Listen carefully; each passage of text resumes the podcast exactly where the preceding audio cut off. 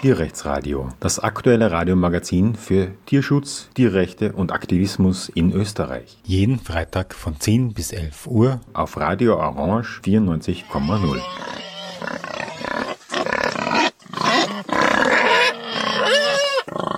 Willkommen zum Tierrechtsradio. Hundekämpfe in Österreich, obwohl ich wirklich Jahrzehnte schon im Tierschutz in Österreich aktiv bin, habe ich davon noch nie was gehört. Ich war einige Jahre in England im Tierschutz aktiv und da gibt es tatsächlich solche Hundekampfringe. Das ist auch irgendwie bekannt und wird immer wieder von der Polizei aufgedeckt oder von Tierschutzaktiven.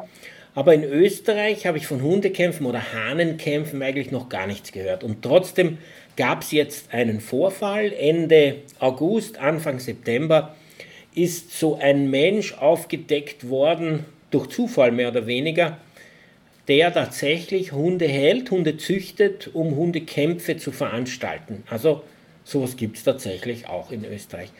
Ich spreche mit Harald Hofner vom Tierparadies Schabenreit, der da direkt involviert war und aus erster Hand uns erzählen kann, was er da erlebt hat. Hallo Harald. Hallo. Ja, danke, dass du dir Zeit nimmst. Erzähl vielleicht zunächst einmal ein bisschen über das Tierparadies Schabenreit, aus dem du kommst. Ähm, ich kann mich erinnern, du warst ja schon immer wieder einmal im Tierrechtsradio. Das ist ja ein Projekt, das jetzt schon mehrere Jahrzehnte läuft. Ich schätze äh, Mitte der 90er Jahre. Genau, also das Tierparadies Schabenreit ist heuer 30 Jahre alt, gibt es seit 30 Jahren. Wir machen seit 30 Jahren Tierschutz. Oder eigentlich schon länger, also halt im, im Tierparadies Schabenreit 30 Jahre lang. Ich bilde mir ein, du warst so ein Businessman und auch Jäger, glaube ich, in der äh, Mitte der bürgerlichen Gesellschaft und das war so eine Art Ausstiegsprojekt, oder kann man das nicht so sehen? Naja, es war überhaupt nicht geplant. Also es stimmt, ich war also im, im äh, Baugeschäft tätig, in, äh, also eigentlich äh, europaweit und äh, ich bin einfach äh, gemeinsam mit meiner Frau Doris äh, in diese ganze, in den Tierschutz hineingefallen.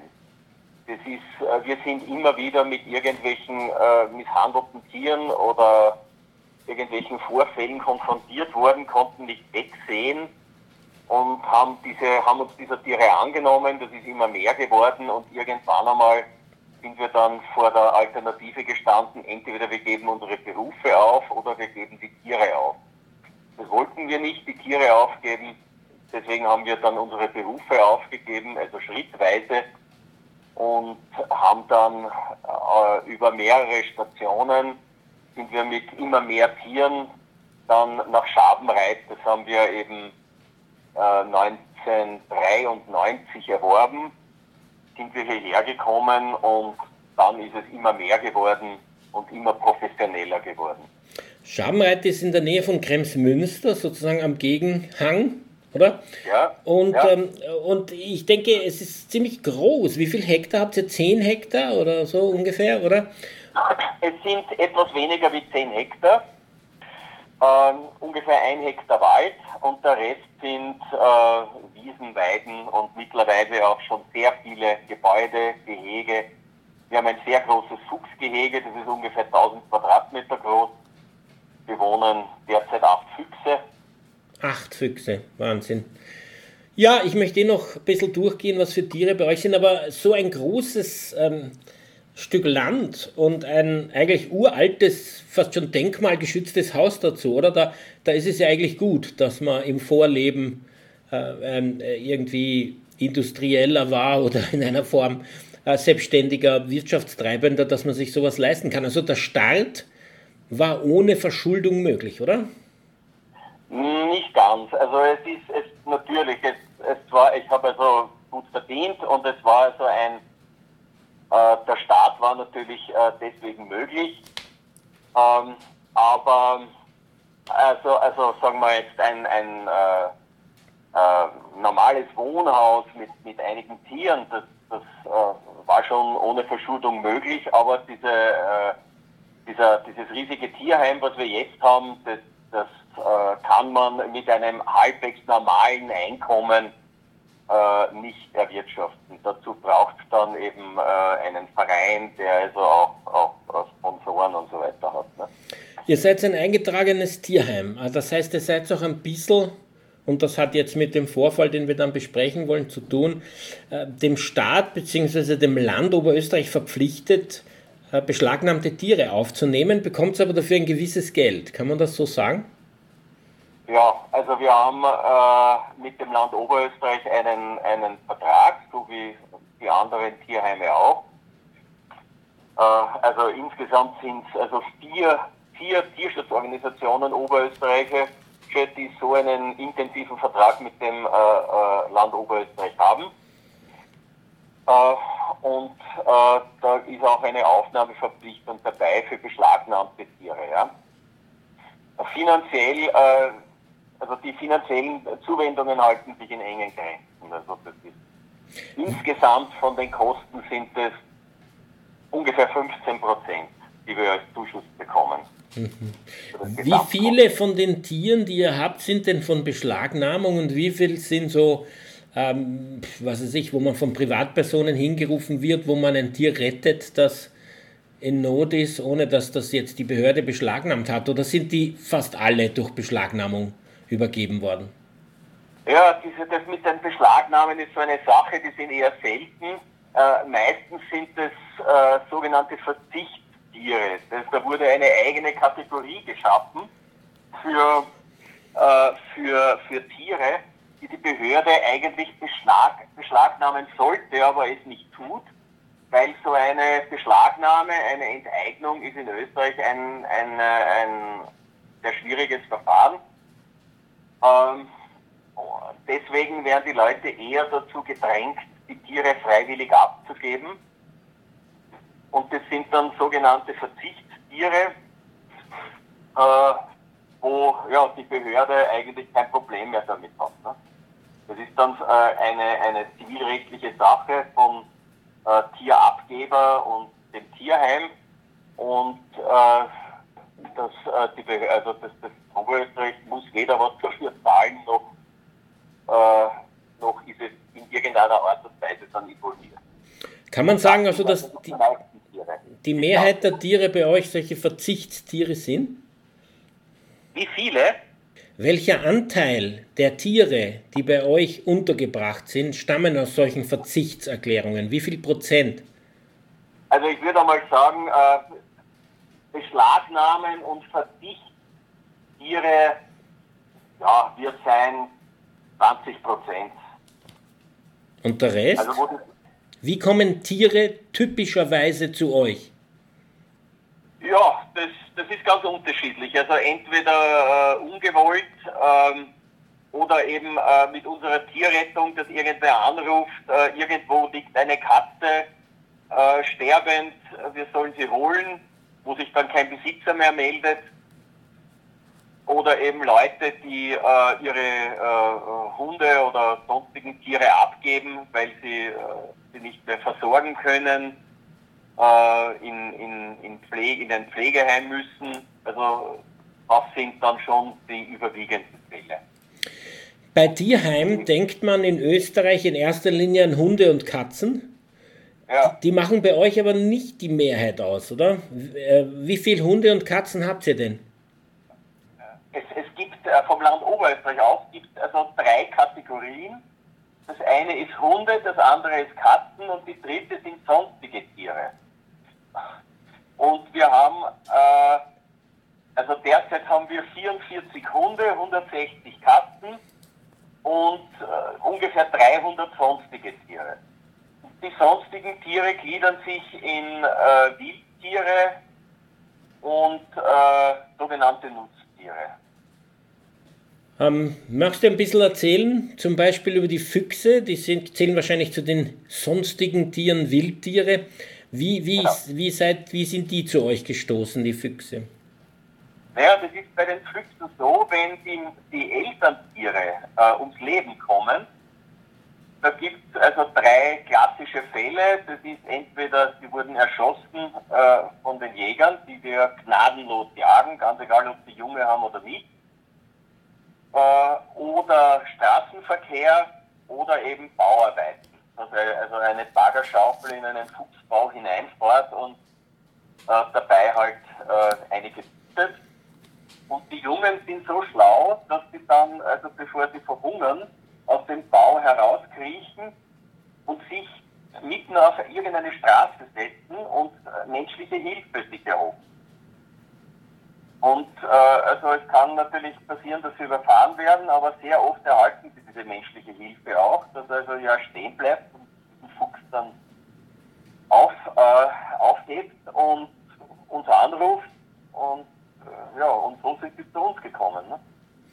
Regen sich Jäger und Jägerinnen eigentlich darüber auf, wenn ihr Füchse rettet und mitnimmt, weil sie sie ja ständig erschießen wollen und weniger aus Trophäengründen, sondern einfach um sie zu töten, damit sie nicht sogenanntes Niederwild töten, oder? Damit sie nicht, äh, weil sie als Beutekonkurrent gesehen werden. Also ärgert ja, genau. sich die Jägerschaft darüber, dass ihr das macht? Äh, nein, sie wollen sie loswerden. Also die haben, die haben, die regen sich nicht auf. Denen ist der Fuchs, die wollen keine Füchse. Die Füchse müssen getötet werden. Und wenn wir welche im Gehege haben, dann, ja, dann können sie aus ihrer Sicht keinen Schaden anrichten. Also das ist ihnen mehr oder weniger egal. Aber werden die nicht doch wieder freigelassen oder habt ihr da einen zu nahen menschlichen Kontakt? Naja, sie werden äh, aus verschiedenen Gründen nicht mehr freigelassen. Zum einen sind sie so fehlgeprägt durch die Handaufzucht, dass sie äh, in der Natur äh, nicht lange leben würden, weil sie halt vor Menschen keine Scheu haben und dann würden sie in den nächsten Bauernhof rennen und dann werden sie erschlagen, erschrocken oder sonst was. Ja, und das Zweite ist, das will man natürlich auch nicht, ne? dass man, wenn man so eine nahe Beziehung hat zu einem Tier, dass man es dann auswildert und genau weiß, das wird nicht lang leben, dass man es ausliefert sozusagen. Also wenn sich die Jägerschaft über die Rettung von Füchsen nicht ärgert, vielleicht ärgert sie sich über die Rettung von Rehen und Hirschen, weil ihr habt ja auch Rehe und Hirsche, oder? Ja, wir haben auch Rehe und Hirsche und äh, naja, das ist äh, sehr ambivalent. Also es gibt auch Jäger, die uns äh, diese Tiere bringen. Wo eben das, das, äh, die, die Rehgeist, äh, die Rehmutter äh, überfahren wurde zum Beispiel und ein Rehkind übergeblieben ist und in irgendeinem Feld liegt und der Jäger sagt, dort und dort liegt das Rehkit, äh, könnte da nett sein, dass das wohl nicht aufziehen. Oder heuer haben wir eins bekommen, das ist also tagelang in einem Zaun gehangen, mit, mit Schädelbruch und, und schweren Augenverletzungen. Und da hat auch der Jäger gesagt, nein, also das äh, will er jetzt nicht äh, töten, sondern das äh, hat er veranlasst, dass das zu uns kommt. Und wir haben es also mühsam mit, mit Tierarzt und, und äh, so weiter nächtelangen äh, Pflegeaktionen äh, haben wir das äh, durchgebracht und das ist jetzt schon im Rehgehege. Aber das waren Jäger, die uns das gebracht haben. Diese Rehe kann man ja auch nicht auswildern. Aber heißt es nicht Nein. allgemein, dass ein zahmer Rehbock dann doch gefährlich wird Menschen gegenüber? Absolut. Also praktisch, das ist ganz selten, dass er das nicht wird. Äh, ein handaufgezogener Rehbock wird äh, ungefähr nach vier bis sieben Jahren aggressiv. Also der wird völlig unberechenbar. Da gibt es eben Fälle, dass, dass also ein Radfahrer äh, von einem Rehbock angegriffen wird, der kommt auf einmal aus dem Wald und, und rennt den nieder. Also das sind dann schwer verletzt oder die können auch tot sein. Also das sind der Rehbock kann ordentlich was anrichten. Also die können nicht mehr freigelassen werden auch. Also Wildtiere aussetzen ist eigentlich von so einem Tierheim kaum möglich. Ist, naja, es kommt drauf an. Also es ist bei den Rehen, äh, die Rehgeißen könnte man vielleicht noch auswildern, aber es ist schon auch der Gedanke dabei, wir wollen es ganz einfach nicht äh, der Jagd ausliefern. Das, das gebe ich schon zu, dass wir das in diesem Fall nicht wollen. Weil sie sind durch die Handaufzucht, sind sie eben um die äh, Sekunden äh, zu langsam, um, um äh, zu reagieren. Ein, ein wildes Reh hat, verhält sich ganz anders als ein handaufgezogenes Reh. Und das würde dem Jäger also vor die Flinte laufen. Das wird stehen bleiben, wenn der Jäger kommt. Das hat er keine Scheu vor Menschen. Und ein anderes Reh wird, ein wildes Reh würde flüchten. Hm. Jetzt hast du gesagt, 10 Hektar Grund habt ihr etwa, 1 Hektar Wald, da sind quasi diese Rehe drin, 1000 Quadratmeter die Füchse, da bleibt ja schon noch viel übrig. Wer ist jetzt in erster Linie, welche Tiere sind in erster Linie auf diesen Weiden? Also derzeit hauptsächlich Schweine, Ziegen, Schafe und Pferde. Und woher sind die, die sogenannten Nutztiere? Ja, entweder eben äh, von, von äh, Beschlagnahmen. Also wir haben äh, auch heuer, Anfang des Jahres, haben wir drei Schafe erhalten äh, von der BH Weltland. Das waren die einzig Überlebenden. Die anderen äh, hat der, der Bauer dort, der irgendwie überfordert war, verhungern lassen. Ja, also es sind einige, da sind einige Verzicht und also bei den Schafen sind ziemlich viele Verzichtstiere oder Beschlagnahmte. Hm. Und hm. bei den Ziegen, ja, das sind äh, ganz, ganz unterschiedlich. Also eine Ziege zum Beispiel äh, ist irgendwo ausgekommen. Ähm, ob, aber und obwohl äh, sie eine, eine Ohrmarke hat, hatte, konnte der Besitz nicht ausgeforscht werden. Äh, und die hat äh, sich in einem äh, Steinbruch äh, niedergelassen. Dort hat sie also die, die Steinbruchbetreiber auch gar nicht gestört. Die Lebensbedingungen dort waren eigentlich für eine Ziege ganz ideal. Also so lange ist es gut gegangen, bis sie die Bremsleitungen von, von zwei Bagern angekiefelt hat und einen Schaden von ungefähr 10.000 Euro verursacht. Dann hat der äh, Steinbruchbetreiber gesagt, da macht er nicht mehr mit und hat den Jäger verständigt. Und die Amtsärztin äh, von der BH Kirchdorf äh, hat das mitgekriegt und hat gesagt, äh, diese, diese Ziege soll jetzt erschossen werden, wir sollen uns beeilen, wir sollen schneller sein wie der Jäger. Also das war eigentlich nur ein Hinweis, ein privater Hinweis von ihr und der Wunsch, wir sollen diese Ziege retten. Und das haben wir dann auch getan. Wir sind dahin und haben also mit einem Betäubungsgewehr haben wir diese Ziege geschossen und haben sie dann zu uns gebracht. Schweine, Ziege, Schafe, Pferde, sind die verträglich untereinander, wenn sie auf einer Weide stehen? Ja, durchaus. Also wenn es groß genug ist, sie haben miteinander nichts zu tun, sie, sie gehen aneinander vorbei. Wenn sie sich kennen, ist das überhaupt kein Problem. Nur muss es groß genug sein. In beengten Verhältnissen könnte es schwierig sein. Okay, ähm, über 500 Tiere im Tierparadies Schabenreit ähm, ist äh, Webseite, wenn man sich informieren will, tierparadies.at, oder? Ja, genau. Und sozialen Medienauftritt, Facebook und so wird sie auch haben. Genau. Ja. Facebook und Instagram wird laufend informiert. Tagaktuell informiert. Vor nicht ganz zwei Wochen ist ein Fall an die Öffentlichkeit gedrungen von einem Hundekampf in Österreich.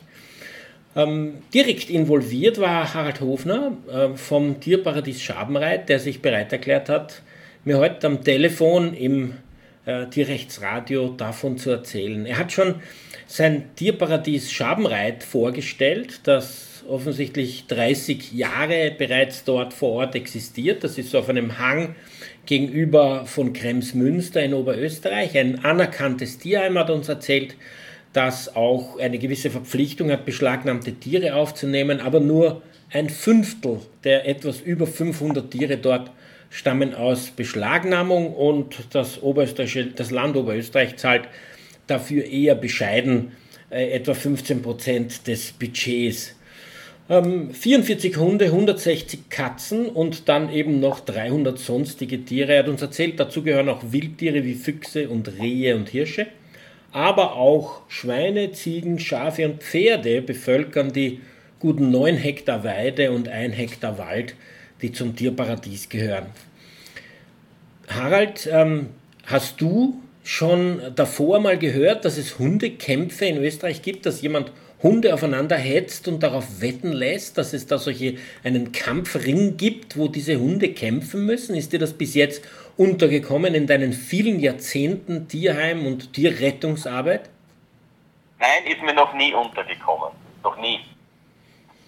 Aber jetzt bist du in einen solchen Fall involviert worden. Wie hat das Ganze begonnen? Wie und wann hast du zum ersten Mal gehört, dass da etwas auf euch zukommt? Also es ist ähm, am 1. September äh, war der Einsatz und äh, einige Tage zuvor hat die Behörde angerufen, es ging ja um zwei, drei Hunde, die abgenommen werden müssen, ob wir Platz hätten. Das haben wir verneint, weil wir äh, Platz für 30 Hunde haben. Offiziell haben wir für 30 Hunde Platz. Äh, zu dem Zeitpunkt hatten wir 37 und er sucht, sie sollen also eher äh, bei, äh, bei einem anderen Tierheim anfragen, ob die eher Platz haben. Am, am ersten. Aber warte noch, bevor du ähm, eigentlich erfahren hast, um was es geht, gab es ja eine Art Vorspiel, quasi eine Art Zufallsentdeckung seitens der Polizei. Vielleicht kannst du uns jetzt, damit wir die Chronologie behalten, erzählen, wie die Polizei eigentlich auf diesen Hundekampforganisator äh, gestoßen ist. Also die äh, Verkehrspolizei ist im Rahmen einer äh, Amtshandlung, äh, sie wollten ihm die Nummerntafeln abnehmen, äh, zu diesem Haus gekommen und hat über einen Gartenzaun waren drei winzige Käfige mit relativ großen äh, Hunden drinnen, belgische Schäferhunde, die also auch ziemlich verwahrlost waren und die Käfige schmutzig und natürlich viel zu klein, also nicht gesetzeskonform, haben das angezeigt bei der BH. Äh, die sind hingefahren, äh, so zwei, drei Wochen drauf und haben ersucht um Einlass, sie wollen das kontrollieren. Er hat den Einlass verweigert und hat gesagt, nur mit Hausdurchsuchungsbeschluss. Die BH hat den erwirkt dann auch bekommen und dann sind sie mit Polizei und äh, so weiter hin. Hat er sie reinlassen müssen und im Zuge dessen ist das Ganze aufgeflogen. Und dieses Reinlassen, dieses Auffliegen, das war am Freitag, den 1. September 2023. Genau. Um wie, 8 Uhr in der Früh. Um 8 Uhr in der Früh. Und wie, wie seid ihr jetzt da involviert worden? Naja, jetzt hat er die Behörde angerufen, noch einmal. Äh, es, also es geht um zwei, drei Hunde. Ob wir Platz haben, das haben wir wieder verneint und gesagt, nein, also äh, haben dann noch, noch äh, sind entgegengekommen und gesagt, also im Rudel könnten wir sie vielleicht noch unterbringen, wenn die Rudel verträglich sind, aber Einzelzwinger haben wir alle, alle besetzt. Äh, und dann kurz darauf haben also verschiedene Stellen vom Land Oberösterreich angerufen und also dringend ersucht, dass wir Hunde aufnehmen. Noch immer und, ohne euch zu sagen, worum es geht. Ja, also es, es war, äh, ich, ich, ich weiß gar nicht, ob, ob die da schon im Keller waren. Es sind dann immer mehr Hunde geworden. Ja. Sie haben dann gesprochen, im Endeffekt haben sie gesagt, es geht um etwa 50 Hunde. Ja. Und wir haben dann gesagt, also jetzt, wir fahren jetzt hin und schauen uns das einmal an und schauen, wie wir helfen können. Und dann sind wir hingefahren, wir waren dann circa um, um 11.30 Uhr vor Ort. Äh, da haben sie schon, also diese Hunde, die da entdeckt wurden im Garten und noch einige mehr, es waren ungefähr sechs, sieben Hunde in winzigen, in diesen winzigen Boxen sind dort auf einer Wiese gestanden und äh, wir wurden dann in den Keller geführt. Also kurz bevor wir gekommen sind, war ein, ein Polizist im Keller und äh, der, war, der war ganz bleich, der war fertig. Ja? Der hat gesagt, das, sowas hat er noch nie gesehen. Und auch wir waren, waren dann ziemlich schockiert, wie wir das gesehen haben. Die Bilder hat man eh in den Medien gesehen. Das war völlig unglaublich. Das waren, da unten waren äh, ungefähr äh, knapp unter 40 Hunde. Ein paar waren ja schon oben. In winzigen Käfigen, in ihren eigenen Experiment, Exkrementen sitzend, völlig unterernährt, also Haut und Knochen, äh, haben dort nur mehr gewinselt oder ganz, ganz hohl gebellt. Furchtbar. Also wenn man hingekommen ist, man hat, man hat eigentlich nur, das war nur Gestank, man konnte kaum atmen und hat Augen gesehen. Ja, das, das, das war das Furchtbare. Man hat, man hat Unmengen Augen gesehen, nur die, die Lichter. War das so dunkel? Und es war völlige Dunkelheit, äh, keine Luftzufuhr, äh, furchtbar. Der, der, ganze, das war ein relativ kleiner Raum, ja, der war vollgestopft mit Käfigen bis zur Decke, also und die Käfige waren alle, alle verrostet, da sind die Türen gar nicht mehr aufgegangen, die mussten aufgeschnitten werden. Furchtbar. Und es hat sich dann also niemand getraut, diese Hunde anzugreifen, weil er keiner weiß, was auf ihn zukommt. Und ja, wir haben halt schon die Erfahrung und, und auch, auch, wir haben einfach hineingegriffen in die Käfige und die Hunde herausgeholt. Und die haben auch gar nichts gemacht. Die waren völlig, die haben sich nehmen lassen, die haben in den Arm genommen und die, die gehen konnten, haben wir hinausgeführt. Die anderen haben wir in den, hinausgetragen und äh, eben schrittweise weggeführt. Das klingt nach gebrochenem Charakter. Ich habe das einmal in einem Tierversuchslabor erlebt, dass diese Tiere sich eigentlich irgendwo sich selbst aufgegeben haben und alles mit sich machen lassen. Würdest du das so interpretieren? Ja, ich würde es so interpretieren, ja. Waren auch tote Tiere dabei? Ja, es waren also insgesamt äh, sechs tote Tiere, wurde berichtet. Ja, die waren also, die sind dort äh, in ihren eigenen Exkrementen verhungert und verdurstet. Im Käfigen? In den Käfigen, ja. Was für eine Hunderasse war das? Kann man daraus irgendwie auf, das, auf den Kampf, ähm, dem die ausgesetzt werden, schließen? Waren das sowas, was man typischerweise als Kampfhunde bezeichnet, obwohl man das nicht sollte, weil es natürlich auch irgendwie so Rassenmerkmale sind, die schon vorverurteilen? Ja, das sind also Elfstaffs Pitbulls, also in diese Richtung. Das sind äh, oder, oder Mischungen daraus, ja. Eher Amstaffs, also eher, eher in die Richtung American Staffordshire. Wie ist man auf die Idee gekommen, dass die für Kämpfe verwendet werden? Ja, man hat dort, also die Hausdurchsuchung war sehr genau und man hat dort also jede Menge Material und Videos gefunden, die diese Hundekämpfe aufgezeichnet haben. Haben genau, die... Das war also ein, ein, ein vorbestrafter Rechts, Rechtsextremer, der ist wegen Wiederbetätigung schon verurteilt worden einmal. Man hat auch, auch allerhand äh, Nazi-Utensilien dort gefunden. Falschgeld, Drogen, verschiedene Pässe, also äh, ja. Weiß man, wo die Hundekämpfe stattgefunden haben? Also ich weiß es nicht. Und kann man ähm, über diese Person zu weiteren Menschen, die diesen Ringen angehören, weil allein wird er das ja nicht machen? Naja, das, äh, also äh, ein, ein Gespräch mit einem der hochrangigen Polizisten danach, der hat gesagt, das ist eine größere Geschichte, das ist ein großes Netzwerk, und äh, sie sind eben dahinter, das auffliegen zu lassen. Ne? Ja, das ist also ein, ein europaweites Netzwerk. Jetzt gab es dort äh, auch Hennen und Hähne, die äh, ja. möglicherweise zum Kampf verwendet wurden. Kannst du uns davon erzählen? In welchem Zustand waren die? Wie sind die gehalten worden? Ja, genauso erbarmungswürdig. Das waren in, in diesem Garten, das war ein relativ kleiner Garten um dieses Haus herum, sind in einer Ecke also fürchterlich verdreckte, winzige Käfige gewesen mit insgesamt 24 Hühnern drinnen. In vier verschiedenen Altersgruppen, aber lauter Kampfhühner. Das ist eine eigene Rasse, die heißt so, das sind also Kampfhühner äh, schauen ein bisschen anders aus wie diese typischen äh, äh, mitteleuropäischen Hühner und Hähne. Äh, sind aber sonst, also sind nicht aggressiver oder sonst, also das ist ganz gleich. Die sind also etwas, etwas größer, haben ziemlich große Füße und das ist, die eignen sich anscheinend also für diese, diesen Kampf. Ne? Diese Wurden die Hähne von diesen Hühnern auch, glaubst du, für den Kampf miteinander eingesetzt, also Hahnenkampf organisiert? Ja, das nehme ich an. Und die Hennen zur Zucht? Genau. Die Hennen zur Zucht beziehungsweise als Beutetiere für die Hundekämpfe. Also sozusagen ja, zum Dressieren der Aggressivität der Hunde.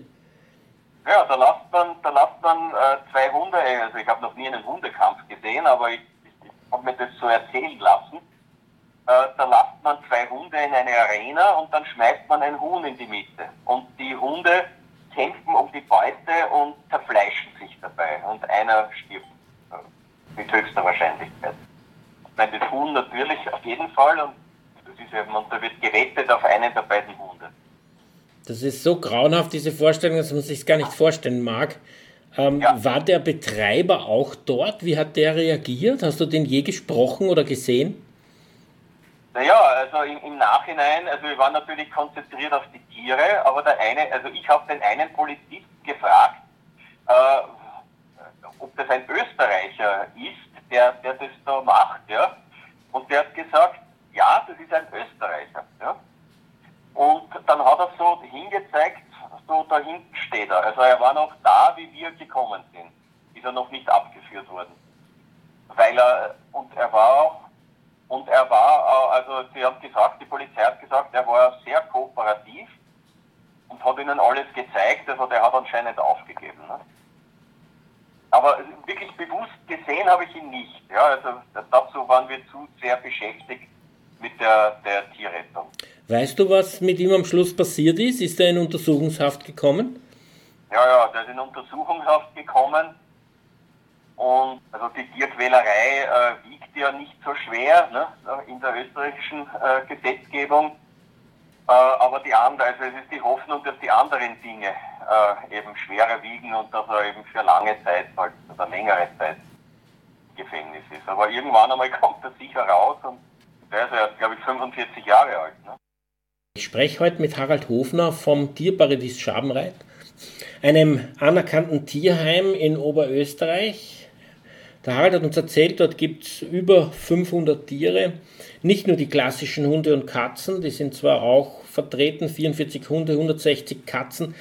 Ähm, das Tierheim ist auch ähm, verpflichtet, als anerkanntes Tierheim beschlagnahmte Tiere aufzunehmen, aber die machen nur, wie uns erzählt hat, 20 Prozent äh, der Tierpopulation oder der 500 Tiere dort aus. Äh, das Tierheim Paradies Schabenheit gibt es seit 30 Jahren, ist sozusagen auf einem Hang gegenüber von Kremsmünster in Oberösterreich zu finden und ähm, hat auch viele Wildtiere und sogenannte Nutztiere in Pflege und hat uns erzählt einiges davon, wie, wie sie zu diesen Tieren gekommen sind. Ja, und das eigentliche Thema heute ist ein Hundekampf. Dass es so etwas in Österreich gibt, ist mir und auch, wie uns der Harald erzählt hat, ihm neu. Tatsächlich wurde durch Zufall ähm, entdeckt, dass in Ansfelden bei Linz in einem abgelegenen Haus am Waldrand jemand, der offensichtlich aus dem nazi-rechtsradikalen Milieu kommt, 50 Hunde gehalten und gezüchtet hat und dazu 24 Kampfhähne und Hennen um Hunde- und Hahnenkämpfe zu organisieren und unter Umständen auch die Hühner zu benutzen, um die Hunde aufeinander scharf zu machen, sodass sie sozusagen um die Beute Hahn oder Huhn kämpfen und sich dadurch ähm, selber, also gegenseitig töten. Er hat uns erzählt, dass er dahin gerufen wurde und da unten in diesen Keller hineingegangen ist, wo diese Tiere gehalten werden oder wurden in einem Keller in Käfigen 50 Hunde ähm, und äh, offensichtlich in einem ziemlich dunklen Raum, in einem stickigen Raum ähm, und unter miserabelsten Bedingungen. Harald, kannst du uns noch mal kurz ein bisschen in die Atmosphäre dieses Kellers einführen? Wie groß war der Raum, wenn man den betritt? Wie hat man sich gefühlt? Ja, es war furchtbar. Wir sind von einem Polizisten äh, in den Keller geführt worden. Man denkt sich nichts. Da ist ja der Keller. Und da ist äh, links ein, war dann links ein relativ kleiner Raum mit einer, mit einer desolaten Türe und durch den Spalt hat man nur Augen gesehen. Da war ein Raum ohne Luftzufuhr und man hat nur, man hat nichts gesehen außer Unmengen von Augenpaaren und, und äh, ganz leichtes Wimmern und, und äh, ansatzweise Bälgen. Das war ganz furchtbar. Wie groß muss man sich den Raum vorstellen mit 50 Käfigen? Ja, das war vielleicht 5 mal 4 Meter oder so, größer war der nicht. Also diese ja, Käfige waren aufeinander getürmt? Ja, die waren aufeinander bis an die Decke und alles, alles komplett angeräumt. Mit, mit total irgendwie zusammengezimmerten, scheußlichen Käfigen, Baustallgitter und furchtbar. Jetzt hast du uns erzählt, dass das Hund für Hundekämpfe verwendet wurden, diese Hunde, dass das ein sozusagen ein Teil eines Hundekampfrings ist, ist aus Videos hervorgegangen, die dort bei der Hausdurchsuchung gefunden wurden. Waren manche der Hunde auch verletzt aus Hundekämpfen oder, oder hat man derartiges nicht gesehen? Ja, die waren total fit. Die sind von oben bis unten vernarbt. Voller Narben, von oben bis unten. Also diese Hunde dort waren auch in Kämpfe verwickelt? Ja, ja, ja, ja, ja. ja fehlende Krallen, fehlende Zähne. Furchtbar. Die Größe dieser Käfige waren ungefähr, würde ich einmal sagen, die Einzelkäfige vielleicht 80 cm lang, 40 cm breit und, und 50 cm hoch. So in etwa war, war ein, und da sitzt ein so ein, so ein M-Staff drinnen der passt ja eigentlich in, bei diesen Dimensionen gerade noch rein, oder? Weil das ist ja, ja. nicht viel ja. größer als der Körper. Ja, genau. Und da war noch, also zu, zu einem Drittel war, war, waren Exkremente, ne? war der eigene Kot noch. Geht da noch weg, von diesen 50 Zentimeter Höhe. Aus dem Umstand. Ohne Futter, ohne Wasser. Ja, Wahnsinn. Aus dem Umstand, dass diese Hunde im Keller erst für die Polizei überraschend gefunden wurden, erklärt sich, dass ihr zuerst für die Aufnahme von zwei bis drei Hunden gefragt wurdet und dann plötzlich 50 Hunde. Wie hat sich das dann dargestellt, die Rettung der Hunde? Jetzt hast du schon ein bisschen erzählt, ihr seid hingegangen, die Polizei hat sich eigentlich nicht getraut, diese Käfige zu öffnen. Dazu musste man sogar Werkzeug benutzen, weil das durch einen normalen Öffnungsmechanismus gar nicht ging. Genau. Also mit einer, mit einer Trennscheibe musste das, auf, auf, das musste aufgeflext werden die waren komplett eingerostet schon, diese ganzen äh, Öffnungsmechanismen. Und ihr habt dann die Hunde mit den Händen rausgeholt und rausgebracht? Ja. Es ist dann eine, eine Kette entstanden, eine Transportkette vom Keller hinauf, waren also Polizisten und, und die Amtsärzte alle mitgeholfen. Es war dann auch noch, also während wir dort waren, war die Pfotenhilfe Lochen dort. Die hat auch also ihr Fahrzeug vollgefüllt mit Hunden. Und dann ist die Rettungskette immer, immer mehr in Gang gekommen. 50 Hunde müssen wir mal spontan vermitteln können. Wie ist das gelungen? Ja, es ist also in Anbetracht äh, der, der Grausamkeit äh, hat halt jeder das Unmögliche möglich gemacht. Ja, wir haben ja auch, wir haben Plätze für 30 Hunde 37 äh, haben wir schon da gehabt zu diesem Zeitpunkt. Äh, ja, wir, wir, haben, wir haben notdürftig herumgeschlichtet. Äh, irgendwo äh, haben wir die alle untergebracht und ich nehme an, dass die, die Kolleginnen und Kollegen von den anderen Tierheimen genauso gearbeitet haben. Ne? Und 14 Hunde sind also wirklich dankenswerterweise nach Wien zu Tierschutz Austria gekommen. Das finde ich ganz toll, dass die also da den Oberösterreichern unter die Arme greifen. Wie viel habt ihr letztlich ihr aufgenommen? Sieben Hunde. Und dann sind aber noch immer ähm, 37, die äh, aufzunehmen sind, gut 14 nach Wien. Wo ist der Rest hingegangen? Neun sind in Lochen, weitere 14 äh, in verschiedenen äh, Auffangstationen im Raum Böckerbruck.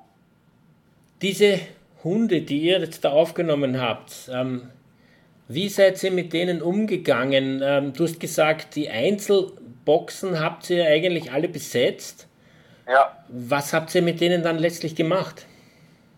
Ja, wir haben kurzfristig äh, Trennwände, also Gitter eingezogen, haben also die bestehenden Zwinger praktisch verkleinert und haben dort notdürftig irgendwelche Hütten hineingestellt und, und die jetzt einmal untergebracht. Nicht? Und jetzt im Laufe der, der Tage äh, sind wir dabei, also alles, alles vergrößern, neue Zäune zu errichten, sind fieberhaft am Arbeiten, ordentliche Hütten zu, zu bauen.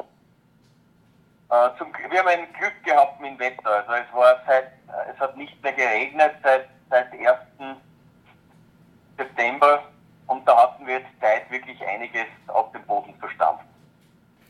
Bis jetzt sind also diese Hunde noch mit keinen anderen Hunden zusammengetroffen.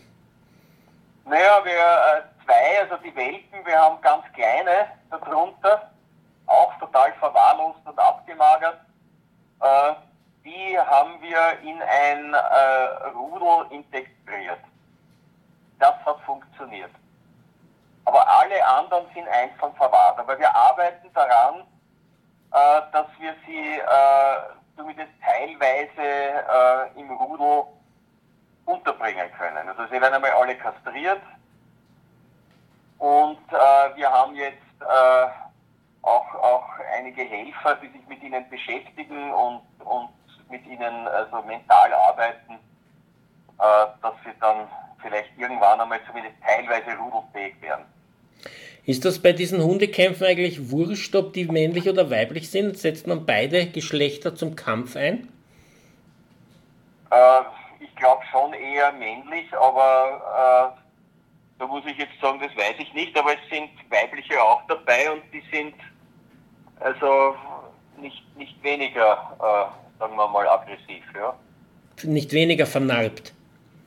Nicht weniger vernarbt, genau, und auch nicht weniger aggressiv. Also teilweise fahren sie schon, also auf, auf andere Hunde drauf. Ja? Also naja, wenn man sich vorstellt, dass so ein Hund dressiert, konditioniert wird, um mit anderen Hunden zu kämpfen, stelle ich mir eine Sozialisierung mit anderen Hunden sehr problematisch vor. Da wird man ja einiges an Arbeit leisten müssen. Genau. Also wie gesagt, derzeit sind sie noch bis auf die zwei Welpen, sind sie noch alle einzeln verwahrt. Und äh, wir, wir arbeiten langsam, dass wir gemeinsame Spaziergänge machen und, und so halt. Ne? Also langsam und natürlich die Kastration, das ist also die halbe Miete. Wie viel, also ihr, man kann als Mensch an der Leine mit diesen Hunden, obwohl sie kämpfen mussten, kann man bereits Spaziergänge machen. Ja, das ist das Erstaunliche. Sie sind also durchaus leinenführig. Und totale Kampfschmutzer. Also es kommt eben darauf hin, dass, äh, wie du vorher gesagt hast, dass sie sich aufgegeben haben und äh, die sind total verschmust. Ja.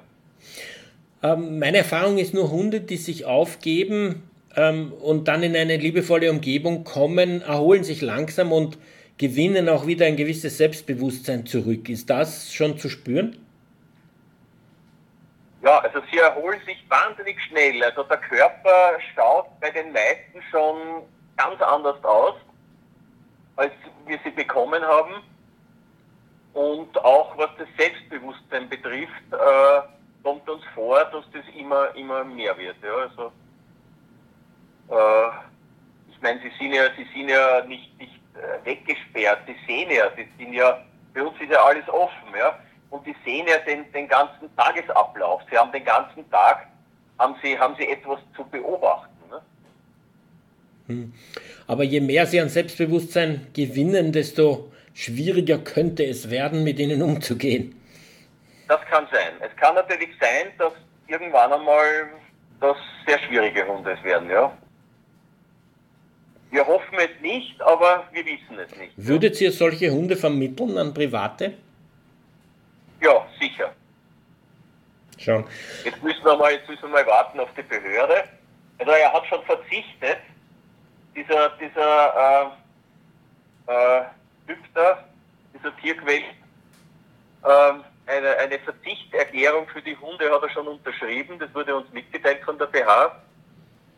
Aber äh, das, also uns wurde das Eigentum noch nicht übertragen. Ja. Wie sieht es mit den, mit den Kampfhähnen und Kampfhennen aus? Ähm, wie, erstens, wie ist der, deren Charakter und zweitens, wie habt ihr die untergebracht? Naja, wir haben die aufgeteilt, also teilweise haben wir sie noch in, in Innenboxen die, die Küken, die kleinen, äh, gemeinsam mit den Hennen, die haben wir also im Innenbereich.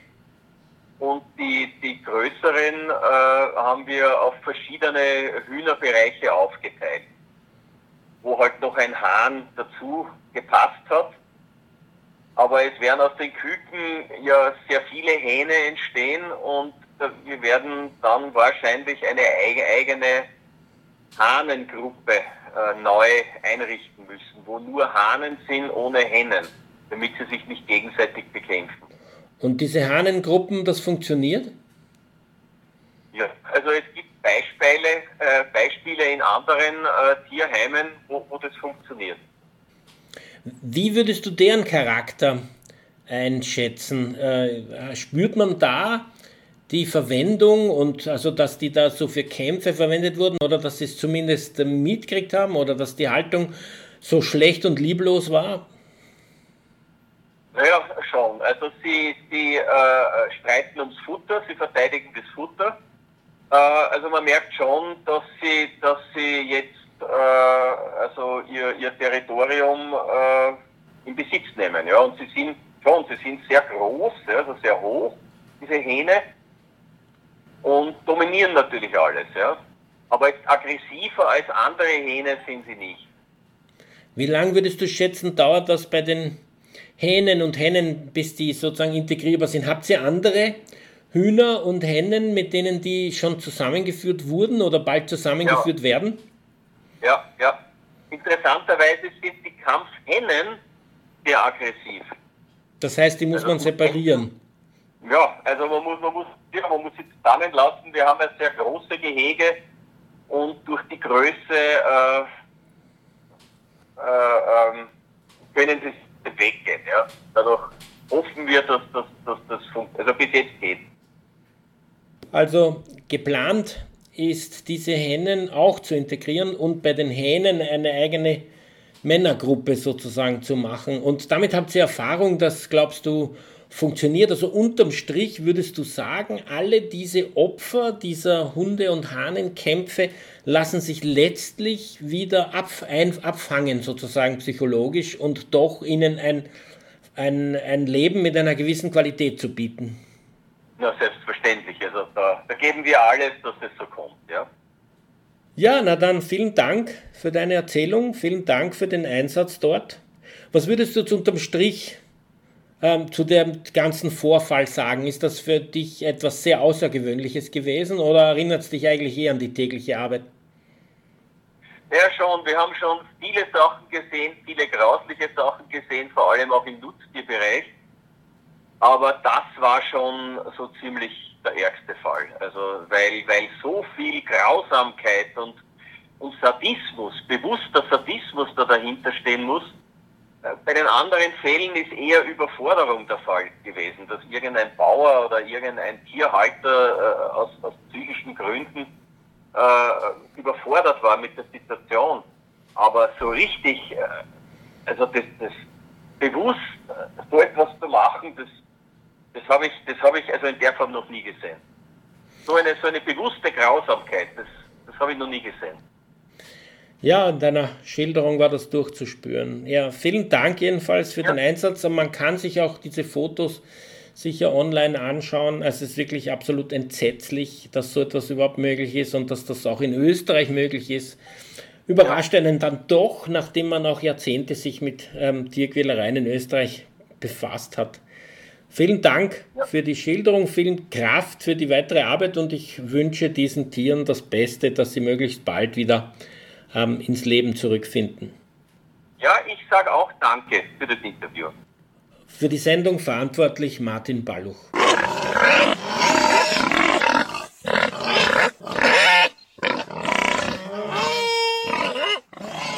Tierrechtsradio, das aktuelle Radiomagazin für Tierschutz, Tierrechte und Aktivismus in Österreich. Jeden Freitag von 10 bis 11 Uhr auf Radio Orange 94,0.